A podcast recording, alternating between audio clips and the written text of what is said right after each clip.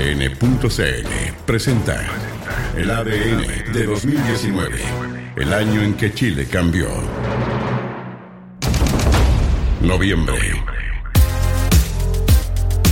Noviembre partió y muchos no lo notaron, más bien era como si octubre se extendiera. El ritmo en las calles no bajaba y a diario aparecían nuevos hitos en el marco del estallido social y de nuestra propia historia. Justamente en aquel denominado Super Lunes, ese 4 de noviembre en ADN Hoy, el subsecretario de Transporte José Luis Domínguez expresó que la línea 4 del metro estará recuperada recién a fines de 2020 en un eh, momento donde de 136 estaciones, 81 estaban habilitadas. Lo que pasa en la línea 4 es que fueron quemadas completamente y eso requiere meses y cuando le digo meses yo creo que fin del próximo año va a estar recuperada totalmente. Sin perjuicio de lo anterior, se puede habilitar parcialmente y eso es justamente lo que estamos haciendo. Entonces hay todo un programa de recuperación de, estaciones y, van a ser incorporadas en la medida que, que, esto se pueda realizar, y pero en forma provisoria. Durante la manifestación convocada para ese día, dos carabineras resultaron quemadas,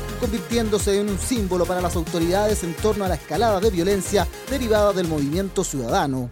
No hay ninguna diferencia.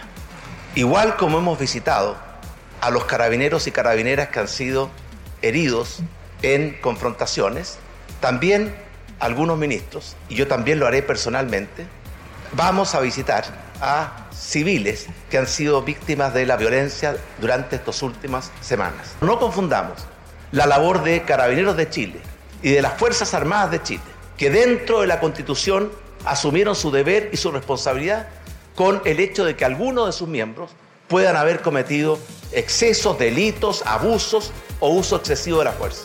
Días después, en Reñaca, un hombre estadounidense avecindado en Chile hacía realidad uno de los más grandes temores de muchos, que la violencia comenzara a expresarse entre civiles. John Cobin usó su arma contra un hombre en medio de las movilizaciones organizadas en un acomodado barrio de la quinta región con dolores y, tratamiento quirúrgico, digamos. Esperando, gracias a Dios, como te digo, no me lo mató, porque me lo podrían matado perfectamente si un disparo de esa pistola a 20 centímetros, o sea, perdón, a 50 centímetros, es para matar a una persona. Si el tipo tiene conocimiento, de hecho le pegó al lado la, de la aorta, hijo. Por eso les digo, eh, vayan a la asistencia pública. Ayer, después de que pasó esto, la turba, como dijo el tipo, la turba, se le fue encima al tipo. ¿Y quién no hace eso? Si que no hubiese sido mi hijo, yo también voy a pegarle al tipo. ¿Quién no va a hacer eso? Vaya el destrozo que dejaron los muchachos ahí en, en, Reñaca, como dijo la, persona. Pero reaccionaron al, ver al violentado a todo este tipo de muchachos que no estaban haciendo nada. Eh, bueno, súper fuerte como familia, jamás uno espera, espera todo esto.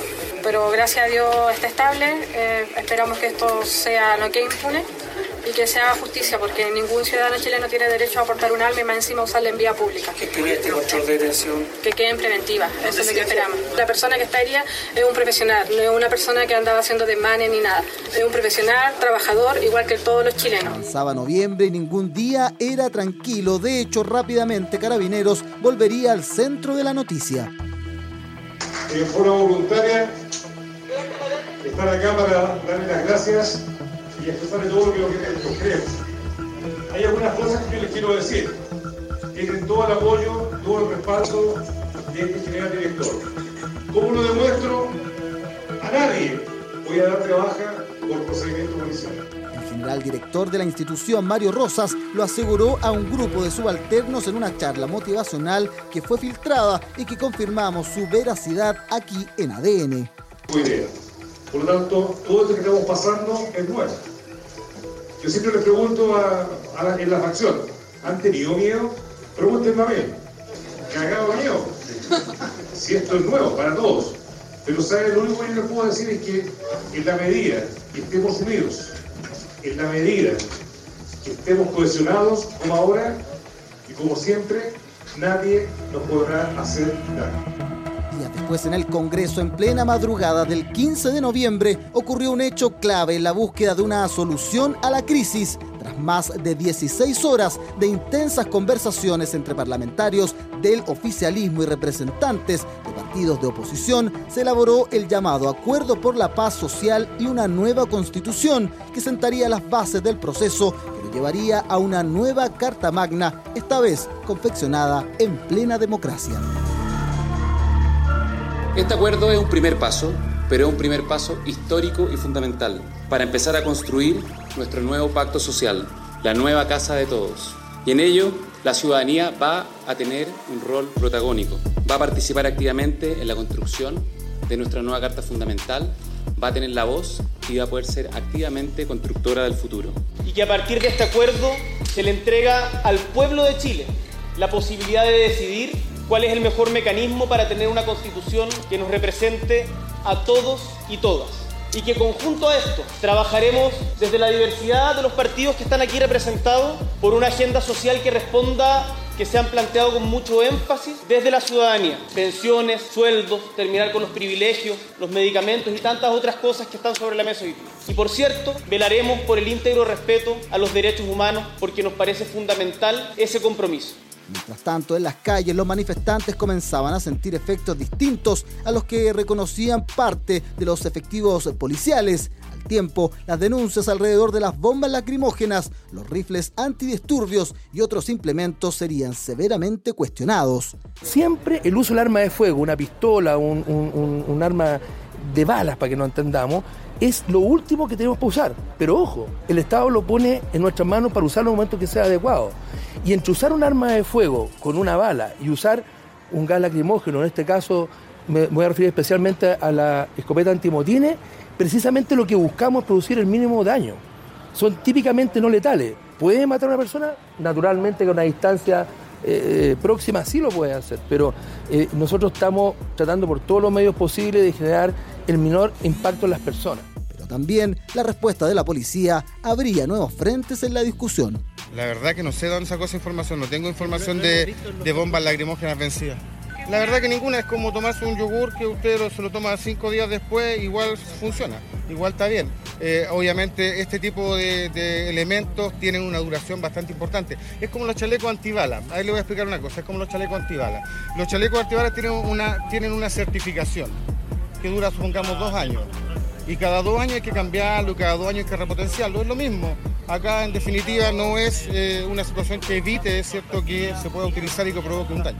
Días después, el general de carabineros, Enrique Basaletti, jefe de zona este de la región metropolitana, reconoció que la policía uniformada usó escopetas antimotines durante la jornada del jueves, pese a que el general director de la institución, Mario Rosas, había suspendido su utilización tras detectar discrepancias en la composición de los perdigones además de recurrir a una poco afortunada analogía para explicar el uso de las armas antimotines que cada vez que se usan estas escopetas antimotines existe una grabación personal. Esas grabaciones han sido entregadas al Ministerio Público para que ellos seguramente se lo entreguen como evidencia acá en la custodia a la Policía de Investigaciones. Yo no quiero ahondar en el detalle sin dejar de reconocer que sí hubo uso ayer, no tan solo en ese, episodio, en otros más de los que yo aquí reportaba. Nuestra sociedad, entre paréntesis, podríamos decir que en este tiempo, en estos últimos 30 y un poco días, está enferma de una enfermedad grave. Supongamos que sea un cáncer, para que no lo sea, y que tenga solución, lo va a tener. Pero cuando el tratamiento al cáncer se hace con quimioterapia, en algunos casos, y otro con radioterapia, y cuando se busca solucionar ese problema en el ejercicio del uso de esas herramientas médicas, se matan células buenas y células malas. Durante esas mismas jornadas, Amnistía Internacional entregó los resultados de lo que pudieron documentar durante su investigación sobre las violaciones a los derechos humanos durante las manifestaciones en Chile, exigiendo al presidente Sebastián Piñera que detenga la represión inmediatamente. Los carabineros han llevado a cabo ataques generalizados en contra de la población usando la fuerza de manera innecesaria y excesiva con la intención de dañar y castigar aquellas personas que valientemente continúan en las calles ejerciendo sus derechos de la libertad de expresión y la asamblea pacífica. Decimos que son generalizados porque no son hechos aislados o esporádicos. No se trata de unas cuantas manzanas podridas dentro de las fuerzas de seguridad. Se trata de ataques sostenidos en diferentes puntos del país, precisamente en el contexto de castigar a las personas que se manifiestan. Días después, Human Rights Watch hizo un nuevo llamado urgente a reformar carabineros luego de constatar que los policías han cometido graves violaciones de derechos humanos durante las protestas sociales que comenzaron el pasado 18 de octubre. Las conclusiones que nosotros sacamos de lo que ha ocurrido en Chile durante estas dos semanas, perdón, durante estas dos semanas de investigación, pero que dan cuenta de varias semanas de protestas son graves, son serias. Aquí se han registrado graves violaciones a los derechos humanos por parte fundamentalmente de las fuerzas de carabineros. Hacia el final del mes, el enfrentamiento entre ciudadanos volvió a tener otro hito en el enfrentamiento entre manifestantes y personas que se encontraban en el mall Portal La Dehesa penúltimo mes del año, 11 meses de un 2019 intenso e histórico, de tranquilidad, que aún queda más. Falta un solo mes para acabar el año y este podcast donde resumimos este 2019 donde todo cambió. En el deporte. En medio del estallido social, el deporte vivió complejas discusiones en sus múltiples disciplinas. En el fútbol, las reiteradas suspensiones del torneo hicieron que desde el CIFUP los jugadores reclamaran la suspensión del campeonato. Fue tras el duelo entre Deportes Iquique y Unión La Calera cuando un grupo de barristas de Colo Colo ingresó al estadio para invadir el terreno de juego, lo que generó mayor preocupación. Así es, Pancho Zugarret. Poco a poco van llegando hinchas de Colo Colo que se han sumado a los hinchas de Iquique Audax italiano que estaban inicialmente a las afueras del Estadio Bicentenario de la Florida. Llegaron, empezaron a realizar cánticos, empezaron hasta el momento a manifestarse de manera pacífica. Uy, en ese preciso momento están rompiendo las entradas del estadio, están tirando piedras en ese momento, van a entrar los hinchas, están rompiendo la entrada. Pocos días después, jugadores y directivos de la ANFP definieron el término anticipado del torneo a seis fechas de que finalizara. Rodrigo Robles, gerente de competiciones del fútbol chileno, anunciaba la controvertida decisión. El Consejo de Presidentes acordó y aprobó tener una competencia eh, de primera división y primera B, eh, muy similar a la que se desarrolló este año, y darle un término anticipado a las ligas profesionales por una causa de fuerza mayor. Tras el término anticipado, Universidad Católica fue decretada como el campeón del fútbol chileno, luego de tener una amplia ventaja ante sus más cercanos perseguidores. Los 13 puntos que separaban a los cruzados ante su escolta Colo Colo hicieron que nadie dudara de la coronación de los dirigidos por Gustavo Quinteros. Tras una magnífica temporada, el capitán del cuadro de la precordillera, José Pedro Fuensalida, justificaba la decisión. Estamos muy contentos, obviamente, por, este título, por un nuevo título para, la Universidad Católica, porque creo que, tuvimos un gran año, sobre todo en el, plano local. fuimos, dominadores de casi todo el torneo y, creo que terminamos con una amplia ventaja que, obviamente esperábamos que en su momento se aumentara, que, bueno, que pudiera todo terminarse de buena manera, pero sabemos lo, que pasó este año. Eh, aquí todos obviamente nos vimos afectados, pero, pero creo que lo más justo era era lo que pasó para nosotros, o poder lograr este título, más allá de que no era la forma ni, lo adecuado que queríamos, pero... Mientras que en el tenis, pese a que las expectativas eran altas por el presente que arrastraban los deportistas nacionales, Chile debutó en la nueva versión de la Serie Mundial de Copa Davis con dos derrotas ante Argentina, un 3 a 0 inapelable, y Alemania con un 2 a 1 que mostró el carácter competitivo de los nacionales. Tanto Nicolás Jarry como Cristian Garín no pudieron mostrar su mejor nivel y cerraron una opaca presentación del equipo chileno. Nicolás Mazú, capitán del equipo nacional, realizó un balance. Hace tres años atrás o cuatro años atrás estábamos en tercera división y hoy día estamos jugando en el Grupo Mundial. Entonces, análisis de lo que ha pasado todo este tiempo. Que nos duele perder, nos duele, pero esto sigue.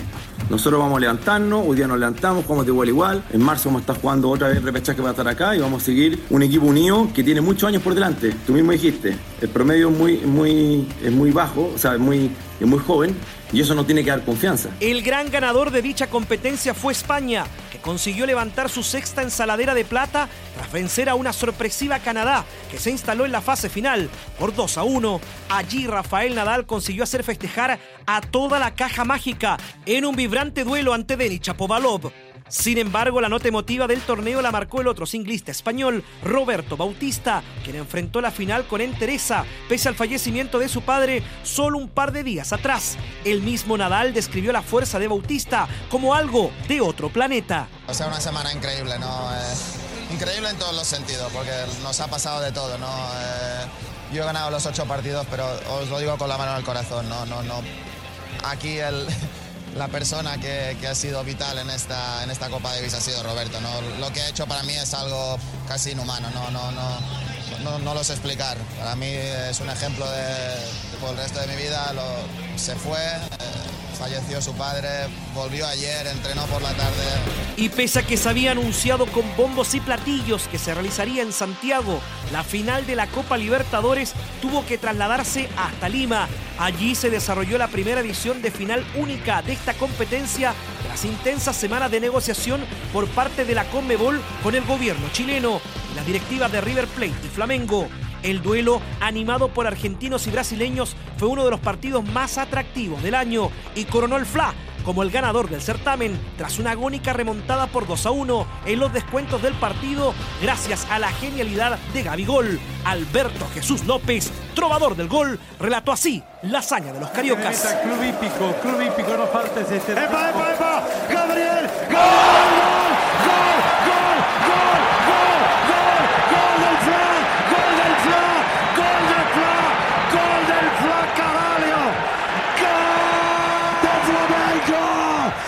emocionante final, señoras y señores, Gabriel. Gabriel le puso corazón, Gabriel. Le puso el alma, Gabriel. Le puso empeño, Gabriel. Le puso el barrio, Gabriel. Le puso sus comienzos, Gabriel. Cuando comenzaba jugando seguramente en el barrio con sus amigos en la cancha de tierra. Gabriel tocó la con un buen arbitraje por parte de Roberto Tobar, el duelo que se jugó en tierras peruanas decretó la participación del Flamengo en el Mundial de Clubes que se disputó en Qatar. Así culminaba noviembre con Católica campeona del torneo nacional y Chile eliminado en la Serie Mundial de Copa Davis. Sin embargo, un nuevo problema recaería en la NFP para el término del año. En los espectáculos. El estallido social significó una salida masiva de diversas expresiones artísticas a la calle, pero al mismo tiempo la cancelación de varios conciertos internacionales. Sin embargo, Salvatore Adamo y Luis Fonsi optaron por mantener en pie las fechas que tenían agendadas. El intérprete de Despacito realizó una presentación en el espacio Marina de Talcahuano y dos en el Movistar Arena cuando recién comenzaba el mes de noviembre y el país permanecía movilizado. Haciendo uso de una de sus canciones más conocidas, Fonsi entregó un mensaje a los chilenos. Y el sol no se puede tapar con un dedo. Sabemos que Chile está atravesando un momento muy difícil ahora mismo. sabemos el gran esfuerzo que hicieron todos ustedes para estar aquí esta noche. Sigan hacia adelante, sigan fuertes, sigan unidos, Chile. Ustedes son más fuertes que el resto del mundo.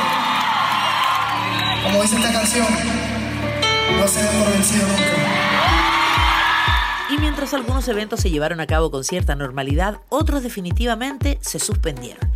Por esos días se oficializó que uno de los más relevantes y que se realizaría a fines de noviembre finalmente no se llevaría a cabo. La Teletón se postergaba para abril de 2020. Tras entregar esta información, los organizadores explicaron que las empresas auspiciadoras que donan el 30% del financiamiento anual de los 14 institutos a lo largo del país entregarían su aporte inmediatamente para garantizar su funcionamiento hasta la realización de la postergada campaña los días 3 y 4 de abril próximos. Así lo explicaba Mario Kreutzberger, Don Francisco. Eh, yo creo que lo primero que tenemos que hacer es saltar la primera valla. En este momento nuestros recursos van a alcanzar hasta el día 3 eh, y 4 de abril, por eso pusimos esa fecha 3 y 4 de abril para tratar de salir eh, del verano. Se hicieron gastos durante el año para preparar todo esto, algunos de estos gastos se van a perder Por su parte, tras haber participado en las manifestaciones en Chile, Mon Laferte llegó a Las Vegas a la entrega de los Grammy Latinos. En la ceremonia previa a la gala, la cantante recibió la estatuilla a Mejor Álbum de Música Alternativa por Norma, la que agradeció con unas décimas. Esto es para Chile y quiero leer eh, una décima que me pidió una compañera cantora chilena, que es la chinganera, me dijo, por favor, léela, a raíz de lo que está pasando hoy en mi país, en Chile. Chile me dueles por dentro, me sangras por cada vena, me pesa cada cadena que te aprisiona hasta el centro. Chile afuera, Chile adentro, Chile al son de la injusticia, la bota de la milicia, la bala del que no escucha, no detendrá nuestra lucha hasta que se haga justicia. Muchas gracias. Pero esa no fue toda la participación de Mon Laferte en los Grammy Latinos 2019. Camino a la ceremonia principal y en plena alfombra roja, la artista descubrió su pecho frente a los fotógrafos y en su piel se leía claramente, en Chile torturan, violan y matan. Horas después, su protesta, que con una sola imagen repletó los medios internacionales, tuvo también una réplica musical, Plata Tata.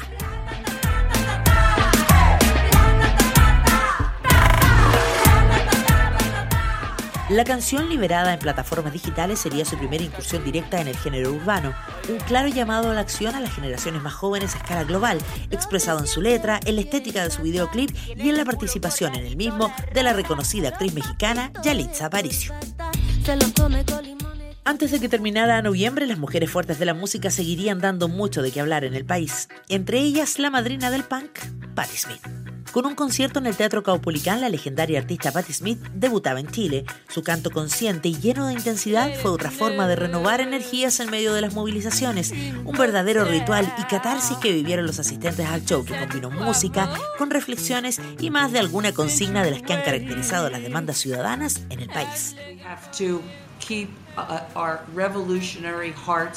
Tenemos que mantener nuestros corazones revolucionarios latiendo, pero también tenemos que estar seguros, ser inteligentes, mantenernos sanos y fuertes y no destruir lo que tenemos.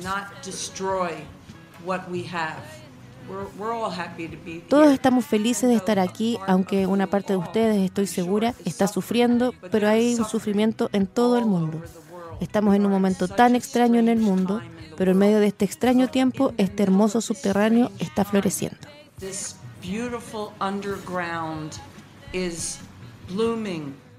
En su paso por Chile, el artista mantuvo un encuentro con la prensa local, tuvo tiempo para ser parte de un conversatorio y, por supuesto, tuvo palabras de elogios para sus escritores nacionales favoritos, Roberto Bolaños, Nicanor Parra, y aunque esta vez sumó también a la que dijo era la autora del mejor libro editado en Estados Unidos en 2019, la escritora Nona Fernández en las calles.